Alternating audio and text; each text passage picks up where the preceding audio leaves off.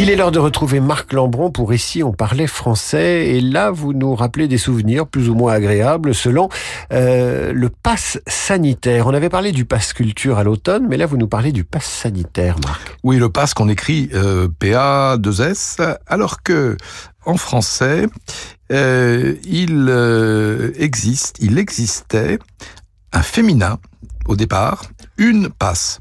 Euh, exemple, euh, Balzac, le sous-préfet, m'a donné une passe pour la frontière.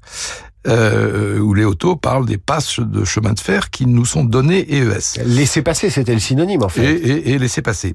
Mais justement, au sens de laisser passer, euh, la passe est aujourd'hui remplacée par un masculin, le passe, qui est l'abréviation justement de, de, passe-partout. Alors vous pouvez dire une passe ou plutôt un passe, mais euh, en rajoutant un E, d'ailleurs comme dans l'écriture inclusive, vous aurez euh, le passe, le passe sanitaire, PA 2 SE.